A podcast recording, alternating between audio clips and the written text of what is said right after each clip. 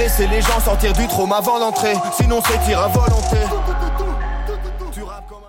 Hey, c'est la 20e édition des RIDM. Les RIDM? Oui, les Rencontres internationales du documentaire de Montréal. Le festival où l'on retrouve des films engagés, captivants, aux démarches singulières. Il y a aussi des essais expérimentaux et des courts-métrages. Un festival qui nous fait découvrir le monde. Et nous fait rencontrer des cinéastes. Les RIDM, c'est une foule d'activités et une salle dédiée aux projets interactifs. En plus, il y a des shows gratuits au quartier général. Les Rencontres internationales du documentaire de Montréal, du 9 au 19 novembre. Là, où, toutes, les histoires, se rencontrent. Rendez-vous sur ridm.ca.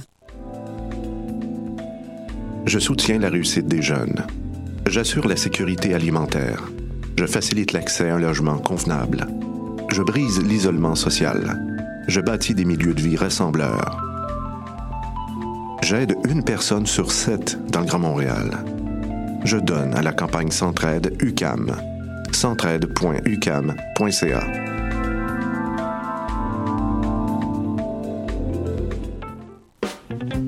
vendredis et samedis, le bar Le Record vous convie à ses soirées DJ présentées en collaboration avec choc.ca. Venez vibrer au son des années 40 à 70. Soul, funk, rock and roll, yéyé, go-go et bien plus. Le tout joué exclusivement sur vinyle. Pour l'occasion, la peine de bière est à 5,75. Ouvert tous les jours, le bar Le Record est situé au 76 22 rue Saint-Hubert, à deux pas du métro Jean Talon. Visitez notre page Facebook pour vous tenir informé de nos différents événements et promotions. Le dimanche 5 novembre, Maxime dit qu'il aura autre chose à faire que d'aller voter. Il doit emmener Sultan au parc à chiens et aller renouveler sa passe d'autobus. Il veut ramasser les feuilles avant la collecte de résidus verts et se débarrasser de la vieille commode à l'éco-centre. Il a deux romans ramenés à la bibliothèque, il y a sa fille qui suit des cours de natation et son plus jeune qui lui a fait promettre qu'ils iraient ensemble au planétarium à vélo. Montréal, c'est vos services, vos loisirs, votre ville. Le 5 novembre, prenez le temps d'aller voter. Pour connaître les différentes façons de voter, rendez-vous sur jevotepourmaville.ca.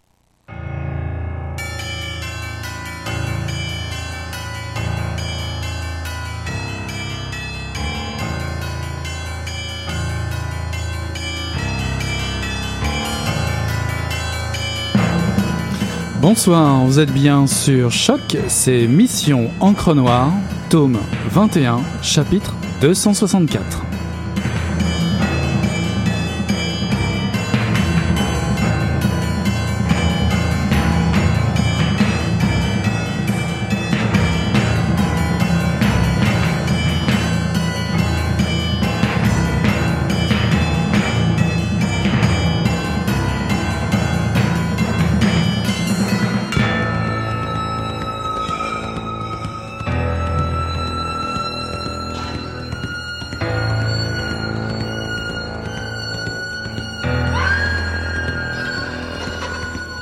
Au feu rouge, l'enfant regarde un passant qui tient une cigarette mince entre ses doigts jaunis, fournis de bagues.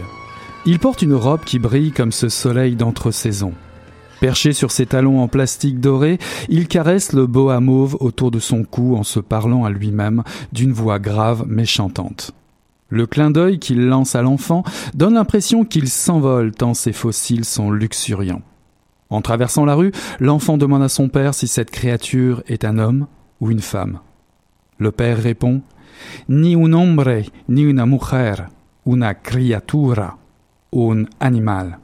L'enfant gambade et fait aller ses bras. Oui, oui, un animal, un pararito. L'hiver est fini. Bonsoir à toutes, bonsoir à tous. Euh, ceci est un extrait d'Animitas de Nicolas Dawson paru en 2017 aux éditions La Mèche. Choisir entre la voix tracée ou sa propre voix, tel est l'un des nombreux sujets abordés dans ce roman. Choisir entre l'espoir et la mélancolie, entre la joie et la tristesse, choisir le miroir des valeurs familiales ou assumer le regard que l'on finit bien par porter sur soi soi-même un jour. Choisir Choisir devrait être un jeu d'enfant, sauf, sauf pour une famille immigrante fraîchement débarquée à Montréal. Trouver son propre champ malgré tout n'est pas si simple, comme le suggèrent les deux citations en début de livre de l'immense poétesse chilienne Violeta Parra et l'écrivaine Elvira Hernandez. Cette histoire est celle de l'exil, de la recherche d'identité, l'exil d'une famille chilienne dans le Montréal des années 90 sur la rue Ontario où vivent désormais le frère, la sœur, la mère, le père et l'enfant. L'enfant, c'est lui qui sera notre guide ici, lui qui nous accueille dans cette famille qui se déplace à l'église chaque dimanche, qui nous présente elle, la mère qui traîne sa mélancolie sur le parvis de l'église, lui, le père taiseux qui déteste la neige, lui, ce grand frère qui, comme sa sœur, obéissent aux interdits familiaux malgré eux. Cet enfant va finir par dire adieu à son quartier de Poquet que la famille fuit bien vite pour la banlieue de Brossard où une nouvelle vie l'attend. Nine Inch Nails, Madonna ou Bowie viennent encadrer les vérités folles de l'adolescence, les conflits générationnels avec la famille, la découverte d'une sexualité à travers les pulsions naissantes envers certains hommes du voisinage, ou la révélation de soi dans les échanges épistolaires avec une amie qui a émigré en France. Pas étonnant qu'au bout de tout ce brouhaha, l'adulte devenu se cherche encore une voie de survie. L'exil reçu en partage aboutit fatalement à un retour aux sources dans un voyage au Chili. C'est avec pudeur, altruisme et audace que Nicolas Dawson aborde le thème de l'exil, pas seulement au niveau géographique, mais bien également au sens personnel, celui qui nous définit. La question de l'identité est au cœur de Animitas. Nicolas Dawson est né au Chili. Il a passé comme son alter ego ici son enfance entre Montréal et Brossard. Aujourd'hui titulaire d'une maîtrise en création littéraire à l'UCAM, il enseigne la littérature au collégial. Il est l'auteur de la Déposition des chemins, paru en 2010 aux éditions La Peuplade. Il publie régulièrement dans les revues ou webzines comme Moebius, Estuaire, La Recrue du mois ou Les Méconnus. Nous avons le plaisir et j'ai le plaisir de recevoir ce soir l'auteur Nicolas Dawson. Bonsoir Nicolas. Bonsoir. Ça va bien en cette soirée d'Halloween? Oui, ça va très bien. Alors, commençons par le commencement, commençons par le titre Animitas. Pourriez-vous nous expliquer ce qu'est une ou un Animitas?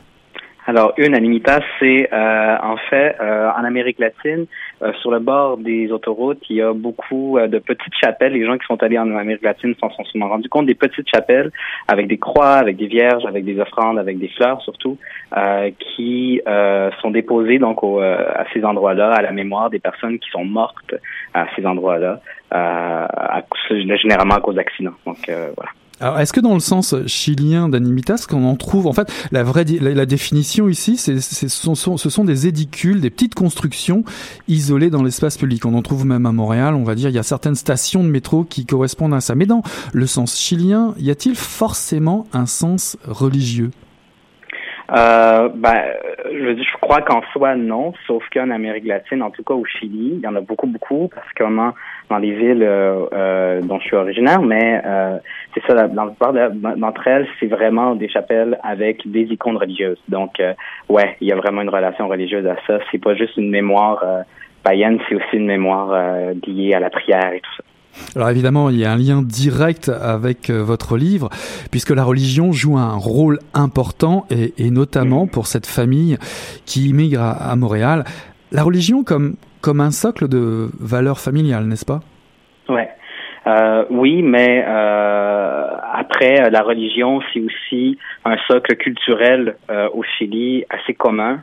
Euh, et qui va colorer euh, les relations euh, interpersonnelles à, l'intérieur même des familles, les rapports de domination, les valeurs aussi qui sont qui sont célébrées. Alors cette, cette famille, venons-en à, en parler, cette famille est composée finalement de, de, noms communs presque anonymes. Pourquoi avoir choisi de ne pas nommer en tant que tel vos, vos personnages? Euh, ben, il y a deux raisons. La première, c'est que je viens de la poésie surtout, et euh, en poésie, euh, c'est rare qu'on nomme les gens. Euh, en fait, c'est rare qu'on parle de gens.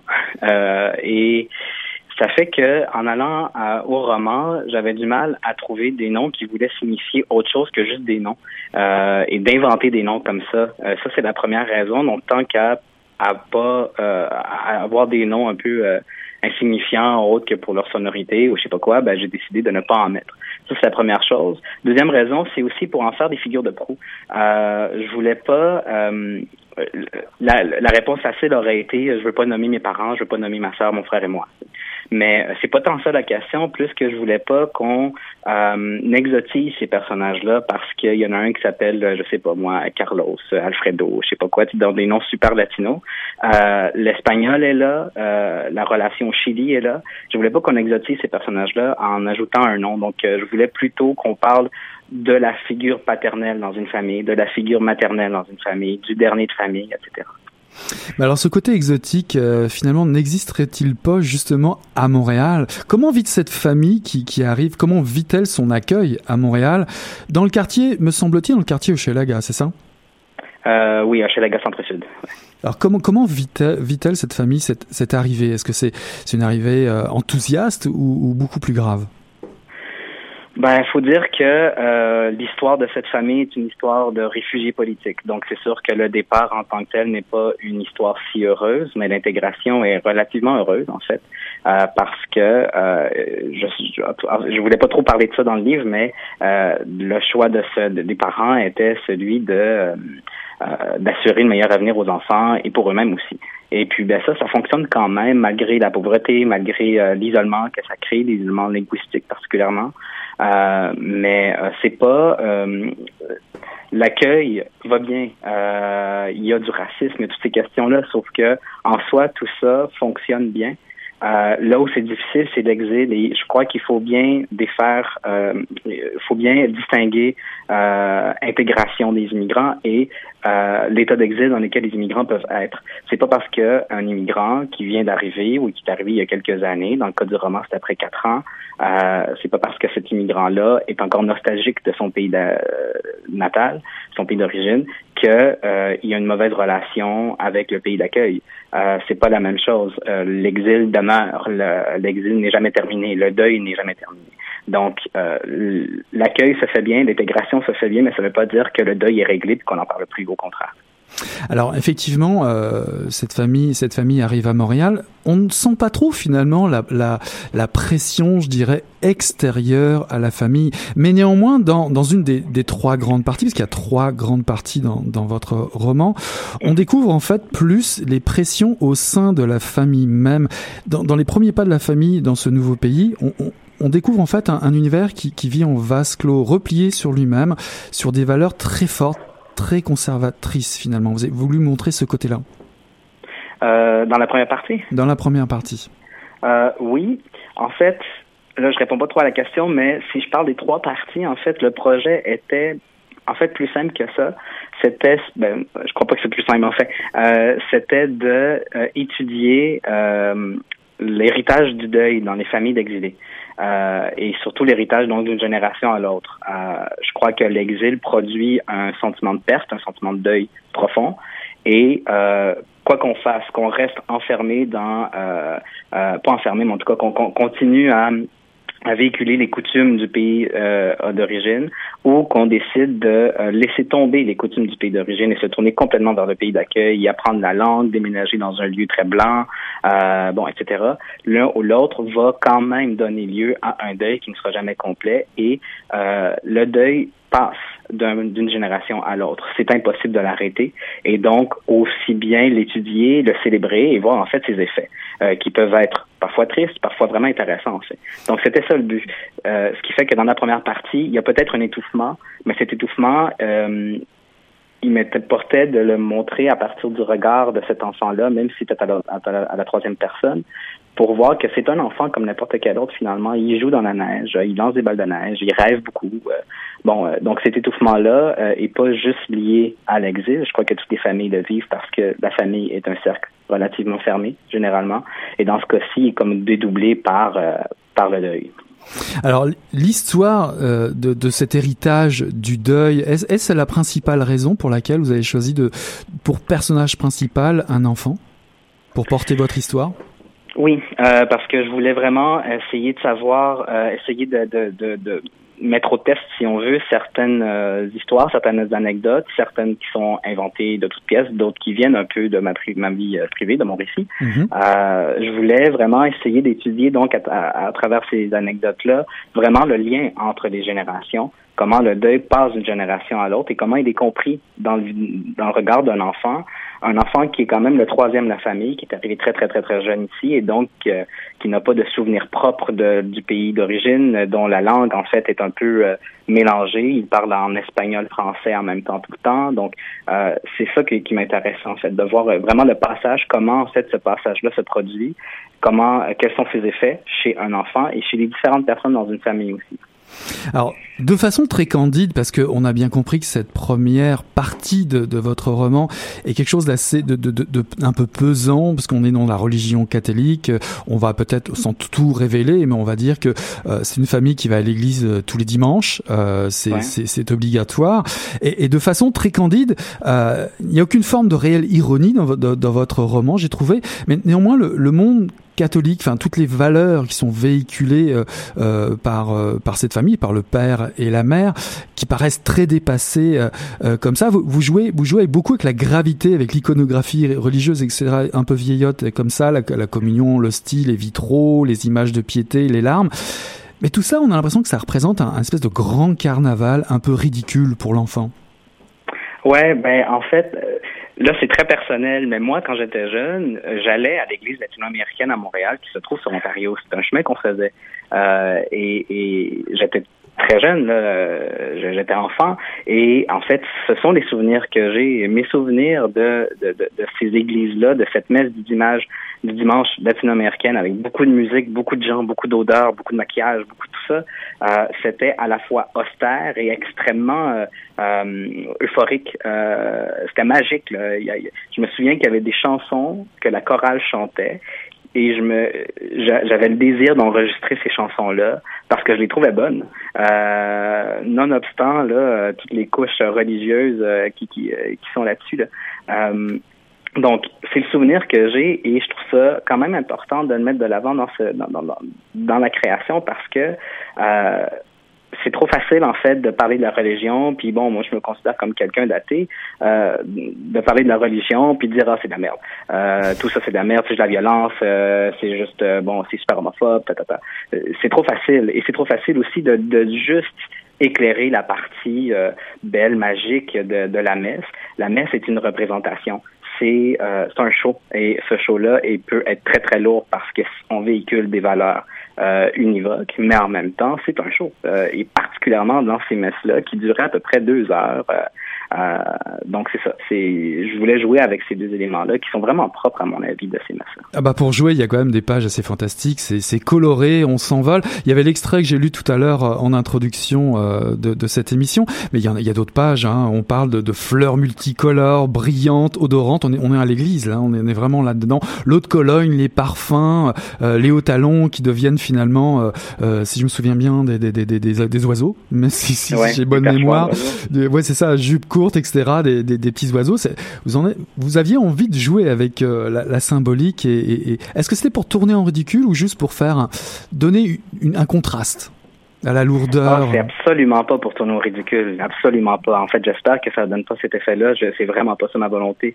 Euh, cette culture-là fait partie de mon identité même si je me considère athée, même si je me suis détourné de ça, euh, ça fait partie de mon enfance. Ça, ça m'a construit, ça a construit mon euh, ma sensibilité euh, aux images, aux odeurs, euh, à, à, à, on va dire grossièrement à la beauté, là, euh, qui est pas nécessairement juste belle, au sublime, à tout ça. Donc, euh, c'est pas du tout pour tourner au ridicule. Au contraire, en fait, c'est par amour que tout ça est là.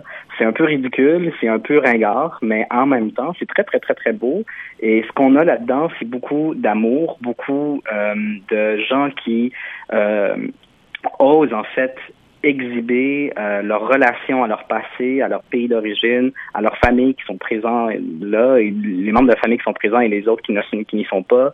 Euh, ce qu'on voit rarement dans d'autres, dans, dans, la vie quotidienne, il faut des milieux relativement fermés comme ceux-là pour voir ces choses-là. Des gens qui se sentent assez libres pour être super arrangés physiquement, exagérément arrangés et en même temps euh, de donner libre cours à leurs sentiments puis à, à leur récit.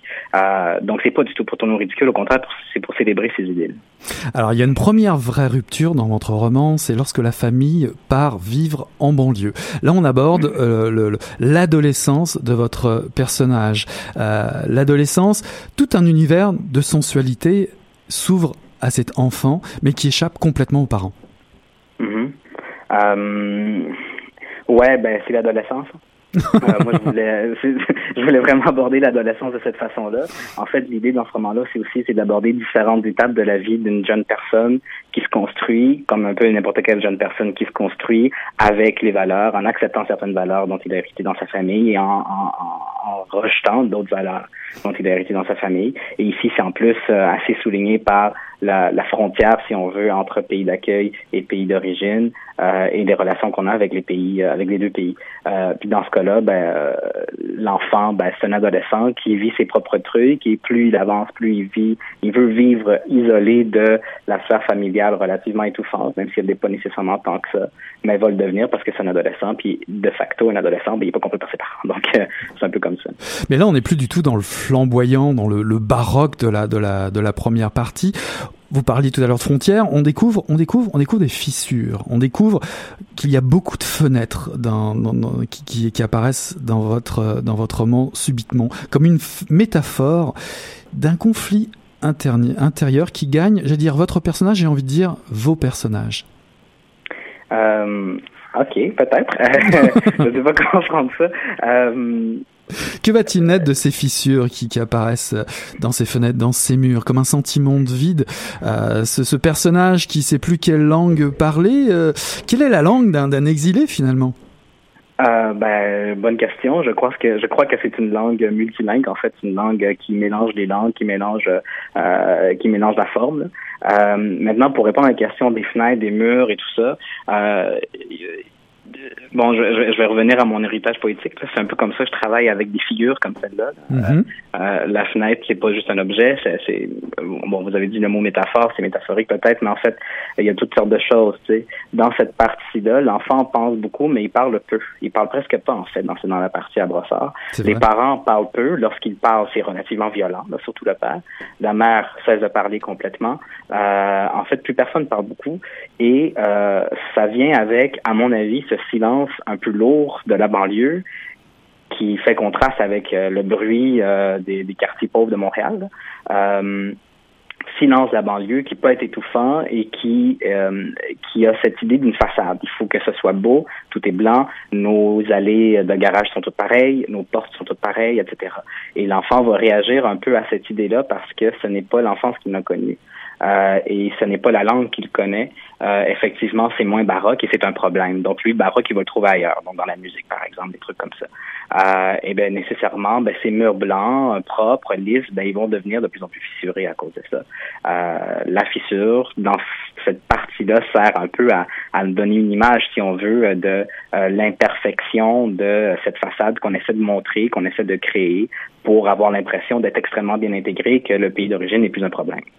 D'un autre côté, cette fissure, euh, c'est peut-être aussi l'appel, l'appel du dehors finalement, l'appel de la nouveauté, parce qu'en même temps, cet adolescent va découvrir certaines pulsions. Allons-y, euh, il découvre son, homo son homosexualité, euh, et pourtant cette homosexualité, elle est, elle est en filigrane. C'est pas du tout, c'est pas forcément le sujet de, de, de votre livre. Elle est présente pendant À partir de ce moment-là, sur l'ensemble de la lecture, euh, elle a des conséquences dans la réaction des uns des autres. On retrouve un peu l'univers pesant de la première partie, l'univers pesant familial. Mais c'est quelque chose que vous avez euh, voulu garder, en tout cas, me semble-t-il, pas caché, mais plus en arrière dans votre roman. C'est pas le sujet principal. Euh, non, c'est pas le sujet principal. Je voulais absolument pas le cacher. En fait, c'est pas du tout ça. C'est plus que, euh, comment dire, je, je, voulais. Ben d'abord, c'est un roman sur sur l'héritage du deuil. Donc déjà cette cette idée-là euh, pourrait arriver comme un cheveu dans la soupe, mais ça arrive pas dans, comme un cheveu dans la soupe, dans mon, à mon avis, parce que c'est comme ça que je construis ce personnage-là. Mm-hmm. euh, L'idée ici, c'était euh, entre autres choses, c'est d'utiliser toutes les façons dont les subjectivités peuvent se construire. En réaction à certaines valeurs qu'on nous impose. Euh, le rapport à la religion, le rapport au pays natal, la langue et aussi euh, l'orientation sexuelle. Euh, là, je dis pas que l'orientation sexuelle de cet enfant-là s'explique par, par, le fait qu'il réagit à ses parents, c'est pas du tout ça. Mais en fait, c'est pour construire en fait quelque chose qui est propre à ce personnage-là, qui est propre à lui. Il n'est pas comme les autres. Point. Euh, parce qu'il écoute telle musique, parce qu'il parle pas comme les autres, parce qu'il ne rêve pas comme les autres et parce qu'il ne désire pas comme les autres euh, dans sa famille. Et donc l'idée ici c'était de, euh, de c'est ça, de placer en fait différentes aspect de sa subjectivité qui diffère d'une certaine norme à laquelle des familles euh, peuvent, puis c'est des familles d'immigrants ou pas, euh, peuvent, euh, auxquelles ils peuvent aspirer. cet enfant-là n'aspire pas, à, ben, n'aspire pas en fait, ne se construit pas en respect de toutes ces normalités-là, si on veut, parce que ben, l'exil, l'immigration, propose toutes sortes d'avenues alternatives. Donc, c'est un peu ça l'idée. Donc, le, roman n'est pas là-dessus, mais ça fait partie, en fait, de la construction d'un personnage.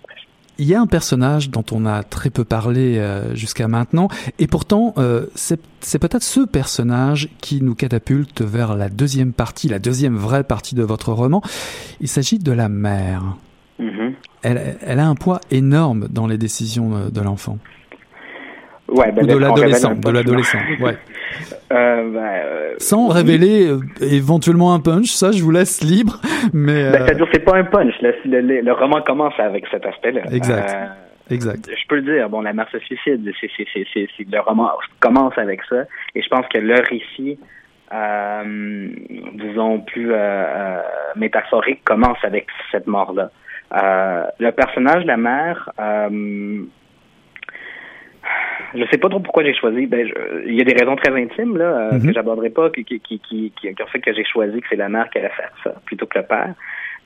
Mais au-delà de ces raisons-là, je vois pas vraiment pourquoi c'était comme ça.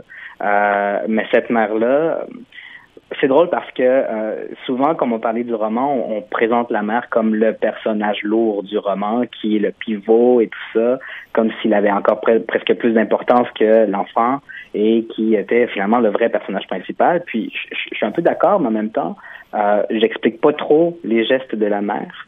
Euh, et le seul moment où la mère, à mon avis, humblement, devient euh, vraiment centrale au roman, c'est dans la dernière partie, lorsque l'enfant finit par s'adresser à elle. Mais tout au long, la mère est un personnage comme les autres, à mon avis.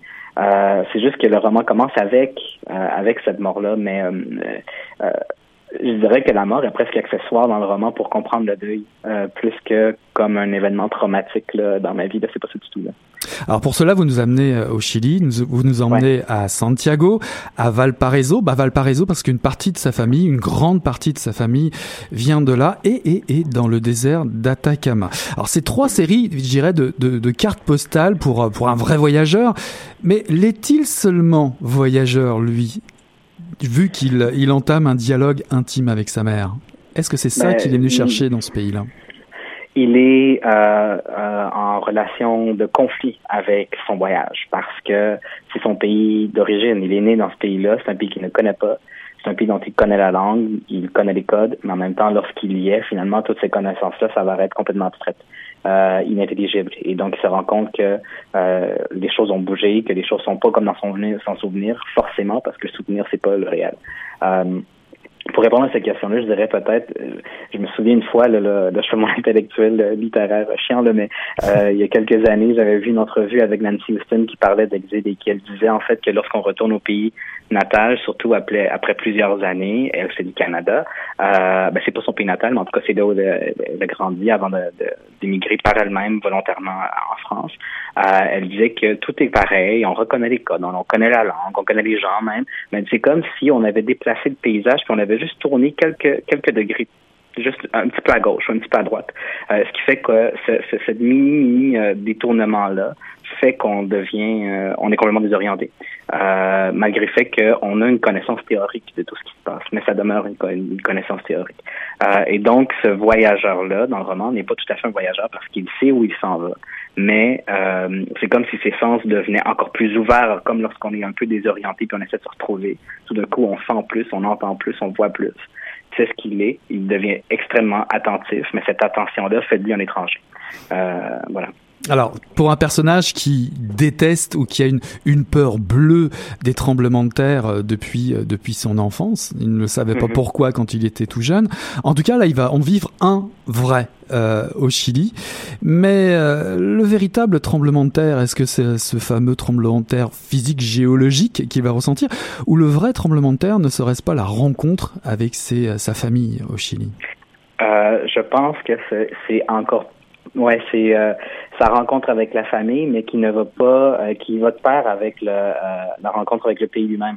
Euh, la partie, la dernière partie qui se passe à Atacama, euh, au désert d'Atacama, il n'y a pas de membre de sa, de sa famille à ce moment-là. Et puis, euh, c'est tout aussi euh, conflictuel pour lui d'être là. c'est tout aussi difficile émotivement aussi. la rencontre de la famille fait vraiment partie de ce que vous appelez un tremblement de terre, là, en tout cas un choc profond. je crois que tout ce voyage-là est un voyage de choc. Euh, mais euh, qui vient autant avec la nature du pays, avec l'histoire du pays, avec l'histoire de la dictature, et aussi avec des membres de sa famille. Euh, tout ça est un peu euh, mis au même plan, si on veut. En tout cas, c'est ce que j'ai tenté de faire. Mais quel lieu mythique, le désert? Bah, Celui d'Atacama d'autant plus. C'est fantastique, hein, c'est un terrain de jeu fantastique pour un, un, un, écrivain, le désert. Multiples sensations, le vide, etc. Puis en plus, il y a toute une symbolique quasiment catholique. C'est le lieu où Jésus résiste à la tentation de Satan. Donc dans votre ça tombe parfaitement. C'est un lieu de vie, de mort violente, etc. Mais c'est aussi un lieu où on peut trouver une âme. Est-ce que votre personnage va finalement s'y retrouver ou va trouver du réconfort ou, va-t-il se, calcifier? Hmm.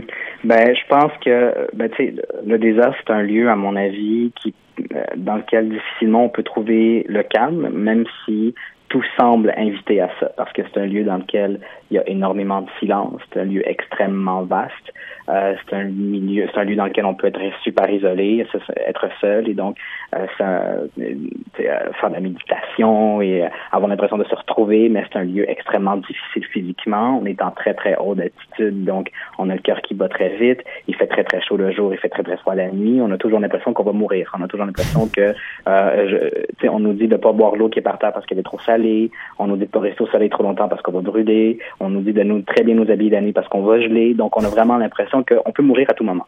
Euh, et donc, c'est pas si calme que ça. On peut pas retrouver la paix vraiment dans ces lieux-là, même si la paix semble y être partout. C'est comme une paix euh, euh empoisonnée, si on veut. Euh, ah. donc, je pense que c'est un lieu. C'est vrai ce que vous dites que c'est le désert est quel lieu extraordinaire pour quelqu'un qui crée. Là. On peut on peut faire de plein de choses au désert, mais ce désert-là particulièrement, je pense qu'il est un lieu dans lequel en tout cas pour moi, j'étais contente que le désert de Tacoma existe, puis d'avoir visité dans ma vie pour euh, pour euh, la dernière partie de ce roman-là, parce qu'il met en scène, en fait, euh, en plus, pas juste cette dichotomie, ou en tout cas cette opposition entre paix et, et choc continu, mais aussi euh, les relations entre le ciel et la terre. La terre est très aride, euh, le ciel est vaste et c'est un lieu dans lequel on voit le plus d'étoiles dans le monde. Euh, c'est aussi un lieu dans lequel euh, qui est un lieu de torture pendant la dictature, donc tout tout est mêlé là-dedans. Je savais que ça allait vous inspirer le désert d'Atacama. J'avais deviné. En tout cas, ça passe trop vite l'heure. C'est ça qui est terrible. Mais j'ai encore, allez rapidement, j'ai tellement envie de vous poser ces questions-là. C'est très inspirant ce, ce livre Animitas chez le cher lectrice et, et lecteur. En tout cas, il y a toute cette idée aussi à un moment donné autour de l'identité euh, où en fait le, le, le passeport, euh, puis votre personnage considère ça quasiment contre un, comme un vêtement finalement. Puis au-delà de ça, je me suis dit, euh, ah, cette idée d'identité, de, c'est, ça va à l'encontre de tout ce qui se passe aujourd'hui. Tout le monde va avoir une nationalité, on immigre un peu partout, on, veut changer et, et, attraper une nouvelle, une nouvelle nationalité. Vous, vous allez carrément, vous suggérez finalement, vous allez à rebours de tout ça. On dirait que le, le, vrai côté révolutionnaire finalement, c'est quelqu'un qui qui serait sans frontières, qui aurait pas d'identité. C'est un peu ça l'exilé. Hmm. oui, mais oui, je comprends, mais non. Euh, euh, c'est un peu. Euh, euh, comment dire, euh, trop optimiste à mon avis, euh, parce qu'un exilé, ça veut pas dire qu'il peut aller partout puis qu'il se sent libre partout. un exilé, si on regarde de l'autre côté de la médaille, c'est aussi quelqu'un qui ne se, se sent jamais chez lui et donc qui a vraiment des, des, des carences d'appartenance, si on veut. donc c'est pas c'est pas si, si heureux que ça pour parler de ma propre vie, moi, je suis allé au Chili pour écrire une partie de cette partie-là du roman. Je suis allé au Chili pendant deux mois, euh, et puis bon, j'ai vécu cette histoire du passeport. J'ai pas de passeport chilien. On me demandait pourquoi. Bon, et là, moi, je, suis, je suis euh, étudiant doctorat en ce moment, puis je, je vais partir l'année prochaine pendant plusieurs mois au Chili pour euh, pour une partie de ma rédaction. Et pour partir plusieurs mois, je dois avoir un visa étudiant, soit un visa de travail, soit un passeport chilien si je suis chilien. Je pourrais avoir un passeport chilien.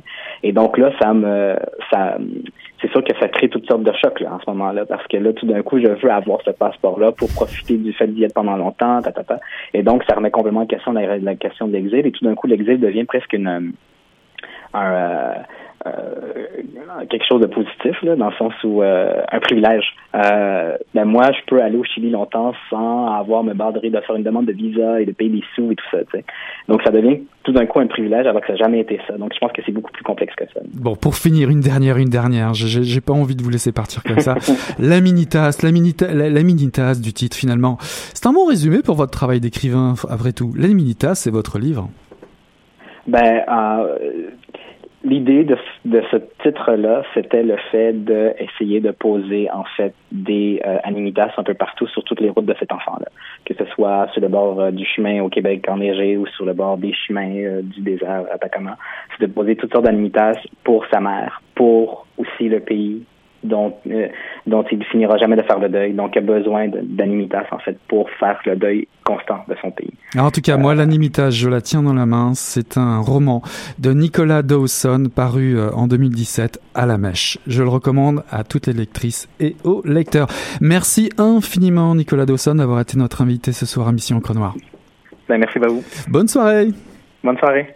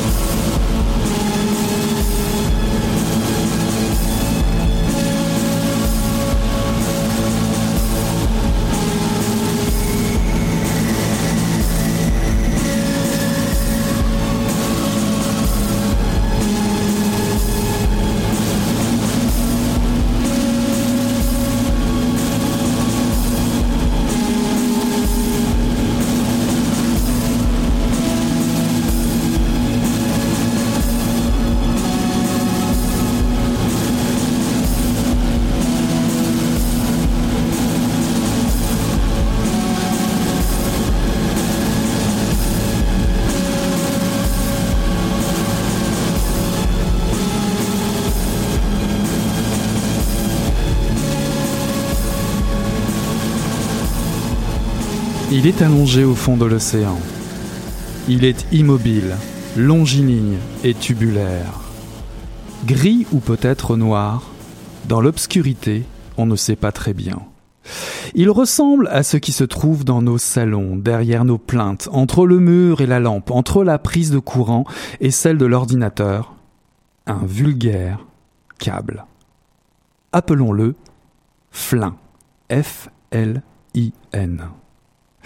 Au fond de l'océan, on dirait qu'il neige, comme lorsque l'écran se brouillait sur les anciens téléviseurs cathodiques. C'est poétique et organique. Des cadavres de poissons émiettés, des détritus du monde entier pulvérisés qui tombent depuis la surface. Dans le noir absolu des fonds océaniques, ce sont des flocons gracieux qui mettent six mois à atteindre le câble, mais ne le recouvrent pas ne crée pas de duvet. L'analogie avec la neige s'arrête là. Tout a commencé par un bathyscaphe. Ce sous-marin spécialisé dans les grandes profondeurs devait traverser l'Atlantique, trouver un trajet idéal pour Flin, pour que son long corps, 7000 kilomètres tout de même, puisse s'étendre des plages bretonnes aux côtes américaines pour que ne survienne devant lui aucun obstacle, aucun canyon abyssal ou volcan sous-marin. La dorsale océanique, sorte de colonne vertébrale traversant l'Atlantique du nord au sud et marquant la liaison des deux plaques continentales, devait, elle, être franchie. C'était une nécessité logique. Flin se ferait discret, si profond, si fin, si calme, mais unirait ce qui était disjoint. Deux continents séparés par un océan. Ceci est un extrait d'une toile large comme le monde de Haut de Seigne, paru en 2017 aux éditions Zoé. Internet vit au fond des océans, ça vous étonne? Pourtant, ce vulgaire câble appelé flin a été déposé là depuis des décennies sur le plancher océanique, jeté comme un sac de nœuds autour du globe, anonyme, silencieux, résistant à toute forme d'agression, a priori, Flin transporte chaque seconde sous l'océan 145 millions de courriels. C'est dans l'univers très réaliste du virtuel de la génération des milléniaux que nous entraîne Haute-Seigne.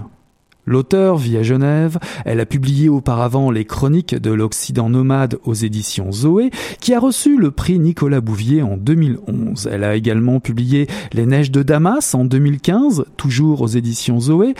À 32 ans, elle est membre du collectif littéraire des jeunes auteurs romandes, l'AJAR, une association euh, suisse créée en janvier 2012 dans le but d'offrir une vitrine aux jeunes auteurs. Bienvenue dans ce lieu du nulle part et de l'ailleurs, partout, tout le temps, le World Wide Web. En fait, pas tout à fait. Puisque Haute-Seigne nous présente une petite communauté d'internautes dispersés aux quatre coins du monde occidental. Pénélope, informaticienne, programmatrice et aqueuse la nuit en Suisse, Mathéo, son amoureux, qui installe des câbles téléphoniques sous-marins en mer de Chine, Birgit, la danoise, responsable d'une ONG pour un Internet responsable et propre, June, à Portland, Oregon, qui gère une jeune entreprise innovante de cosmétiques en trouble avec Ivan, community manager, et Olivier, propriétaire d'un café-librairie. Et enfin, Kuan, ingénieur chinois à Singapour, qui gère le trafic des cargos alors que son fils Lupan, jeune geek star de YouTube, vit enfermé dans sa chambre, l'œil rivé à son ordinateur. Loin d'être tombé dans un univers d'anticipation, Haute-Seigne garde, bien au contraire, les pieds sur terre. Son style concis, factuel, quasi journalistique, nous parle du réel. L'auteur soigne les détails. Les descriptions des lieux sont froidement et rigoureusement rendues. Le vocabulaire est technique, le récit foisonne de documentation et d'informations pertinentes sur la réalité physique du web, ce qui rend extrêmement concret l'existence même et la nocivité tangible de l'univers technologique dit virtuel sur lequel reposent nos sociétés modernes. Ce récit choral et éclaté permet de développer un scénario catastrophe très pragmatique où les différents protagonistes se convainquent d'organiser un immense sabotage de l'Internet. Comment s'y prendre? Que se passerait-il si soudainement les services virtuels disparaissaient? Il faut bien s'y résoudre, cette rupture est devenue un mal nécessaire puisqu'une bonne partie du roman vise à décrire un monde obligatoirement interconnecté, pris au piège de la toile, un système énergivore, polluant et aliénant. Et pourtant, tout n'est pas si simple. D'un côté, l'auteur nous transcrit parfaitement à quel point l'Internet bouleverse l'équilibre écologique de la planète. De l'autre, elle nous expose aussi le dilemme auquel est confrontée une génération bah, qui est née avec lui. Un tiraillement que les personnages vivent dans leur vie privée, dans leur solitude, leurs amitiés, jusqu'en dans leur vie amoureuse. Alors, sur le bord de mettre en œuvre leur sombre dessein, le collectif se prépare et se questionne sur un retour à une vie primitive, vivant une période incertaine, empreinte de doute. Couper l'Internet fait d'eux des pantins désarticulés et acculés à un mur de scrupules, pas forcément prévus et assumés. Magnifique roman d'Haute Seigne, j'avoue, j'avoue, j'avoue. C'est un coup de cœur de la rentrée littéraire. Ce texte n'est pas dénué d'esthétique et de sensualité. C'est un roman ambitieux qui pose des questions essentielles hors du réseau câblé. Qui sommes-nous? Les actions du mouvement collectif parviendront-elles à ressouder une génération certes révoltée et militante, mais qui semble néanmoins démunie devant les conséquences de ses actes? Qu'y a-t-il au bout du mal-être? Un nouveau projet de société? Une lecture que je vous recommande. Voici l'Internet comme vous ne l'avez sûrement jamais envisagé. Voici un scénario apocalyptique des plus probables, car vous y avez certainement pensé un jour. Et si l'Internet disparaissait? Une toile large comme le monde, de Haute-Seigne, parue en 2017 aux éditions Zoé.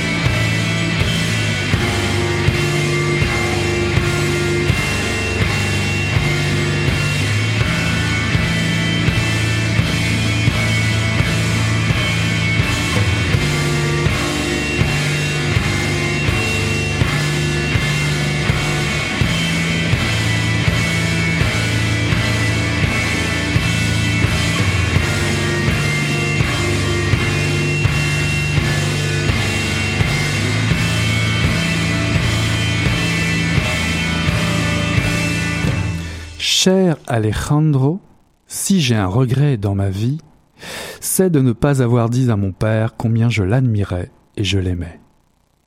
La seule marque d'affection que je lui ai donnée était un baiser rapide déposé sur son front deux jours avant sa mort. Il m'a laissé un goût sucré et j'ai eu l'impression d'être un voleur chapardant en vitesse, quelque chose qui n'appartenait plus à personne. Pourquoi dissimulons-nous nos sentiments? Par lâcheté? Par égoïsme. Avec la mère, c'est différent. Nous la couvrons de fleurs, de cadeaux, nous lui adressons des phrases vides de sens. Qu'est-ce qui nous empêche d'affronter le Père et de lui avouer en le regardant droit dans les yeux que nous l'aimons et qu'il suscite notre admiration? Et pourquoi, en revanche, le maudissons-nous à voix basse quand il nous remet à notre place? Pourquoi jouer les hypocrites au lieu de nous montrer tendres quand nous en avons l'occasion? Pourquoi réagir avec courage aux insultes et être poltron quand nous sommes confrontés à la tendresse? Pourquoi n'ai-je jamais parlé de cela à mon père, alors que je t'en parle à toi, qui ne les comprends peut-être pas encore? Un soir, j'ai voulu en discuter avec mon père dans sa chambre, mais il dormait. Alors que je m'apprêtais à sortir de la pièce sur la pointe des pieds, je l'ai entendu crier dans son sommeil, d'une voix désespérée. Non, papa, non. Quel étrange rêve. Et agité pouvait bien faire mon père à propos du sien. En plus de ce rêve énigmatique, une chose a retenu mon attention. Mon père avait alors soixante-dix-huit ans et mon grand-père était mort depuis au moins un quart de siècle. Faut-il passer de vie à trépas pour pouvoir converser avec son père? Ceci est un extrait du Corps des ruines de Juan Gabriel Vasquez et traduit par Isabelle Gugnon, paru en 2017 aux éditions du Seuil. Auteur et narrateur de ce livre, Juan Gabriel Vasquez se met en scène, en immersion dans l'histoire de son pays, la Colombie. Né à Bogota en 1973, après des études à la Sorbonne, il a vécu en Belgique et à Barcelone. Couronné de nombreux prix, dont le prix Alfaguara en 2011 pour le bruit des choses qui tombent, le prix Roger Calois en 2012 et le prix de l'Académie royale d'Espagne en 2014 pour les réputations. Il est l'auteur de cinq romans, d'un recueil de nouvelles et de plusieurs essais littéraires. Tu es la ruine de l'homme le plus noble. Cette tirade vient de Jules César, de Shakespeare, qui ouvre ce thriller politique, alors qu'en 2005, Juan Gabriel Vasquez se fait remettre des bouts d'homme. Oui, oui, vous vous avez bien entendu, un morceau de la calotte crânienne du sénateur Rafael Uribe Uribe, mort en 1914, et un morceau de vertèbre de Jorge Eliezer Gaitan, ministre et maire de Bogota, qui lui est mort en 1948. Ces deux personnages ont cela en commun d'avoir été assassinés dans des conditions assez bizarres. À y regarder de plus près, on pourrait dire la même chose des meurtres de JF Kennedy, Lee Harvey Oswald, celui de la princesse Diana, ou bien la chute des tours à New York. Bizarre, bizarre. Il perdure à travers le temps un parfum coriace de scandale, d'effluves nauséabondes de mensonges et de manipulation des foules. Est-ce qu'un événement tel l'assassinat de l'archiduc François Ferdinand dans le Sarajevo en 2014 est-il bien le véritable déclencheur de la Première Guerre mondiale, comme nous le rapporte la douce continuité du récit historique enseigné dans les écoles? Ou bien, ou bien, est-ce là une façon d'immerger la partie cachée de l'iceberg? L'histoire aurait sa propre règle, celle rédigée par les puissants de ce monde. C'est au cours d'une soirée que le docteur Benavides, ami de Juan Gabriel Vasquez, lui présente un étrange personnage, Carlos Carballo. Lui-même est un homme taraudé par les multiples théories du complot. Carballo, qui paraît un brin fantaisiste au départ, va finir par fasciner l'auteur. Plus particulièrement en ce qui concerne la mort d'hommes politiques colombiens célèbres plus précisément celle du sénateur Uribe Uribe, tué en 1914 à coups de hachette par deux menuisiers. À quoi sert de remuer ces fantômes du passé, me diriez-vous? Précisément car l'auteur lui-même se laisse séduire par le récit des deux hommes, qui non seulement lui fournissent de nombreuses preuves le faisant douter, mais également en lui proposant de devenir l'écrivain par lequel la vérité va éclater au grand jour. La bonne nouvelle ici, c'est que, très chères lectrices et lecteurs, vous devenez vous-même un fin limier. À force d'extraits de textes originaux, voire de photos d'époque qui vont jalonner votre lecture et faire de vous des enquêteurs privilégiés. Vous êtes absorbé dans toutes ces intrigues, ces hasards qui n'en sont pas vraiment, ces détails révélés par un cliché étonnant, ces recoupements entre l'histoire officielle et les témoignages populaires. vous devenez le doute même, un chantre de la spéculation historique. Pour ce faire, vous aurez même accès au véritable roman dans le roman, le récit d'un certain Anzola, relatant la mort d'Uribe Uribe et le procès des assassins, et ce, dans le détail.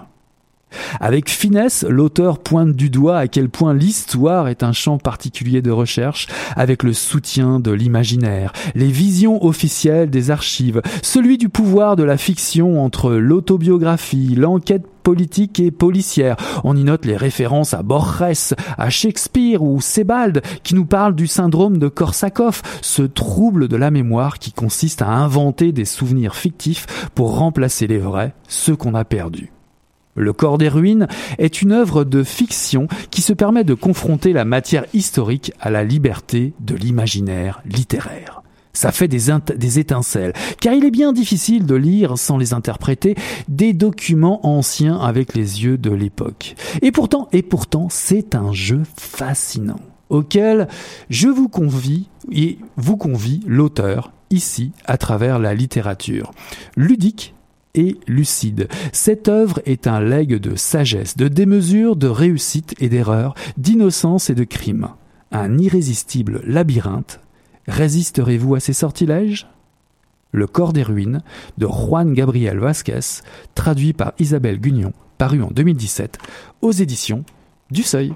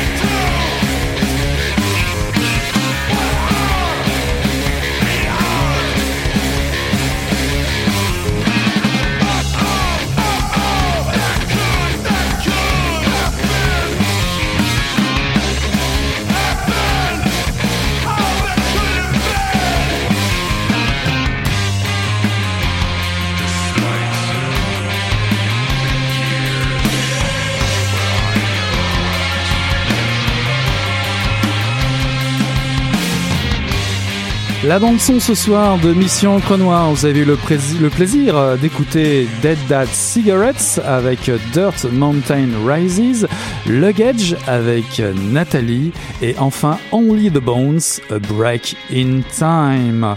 J'ai eu le plaisir de, recevoir ce soir en entrevue Nicolas Dawson pour le magnifique Animitas paru en 2017 aux éditions La Mèche. Je vous ai présenté une toile large comme le monde, une révélation pour moi dans cette rentrée littéraire, un roman de Aude Seigne paru en 2017 aux éditions Zoé. Puis pour finir, Le corps des ruines de Juan Gabriel Basquez paru en 2017 aux éditions du Seuil. Voilà qui conclut le tome 21 chapitre 264 de Mission Encre Noire. On tourne la page et on se dit à la semaine prochaine. Salut là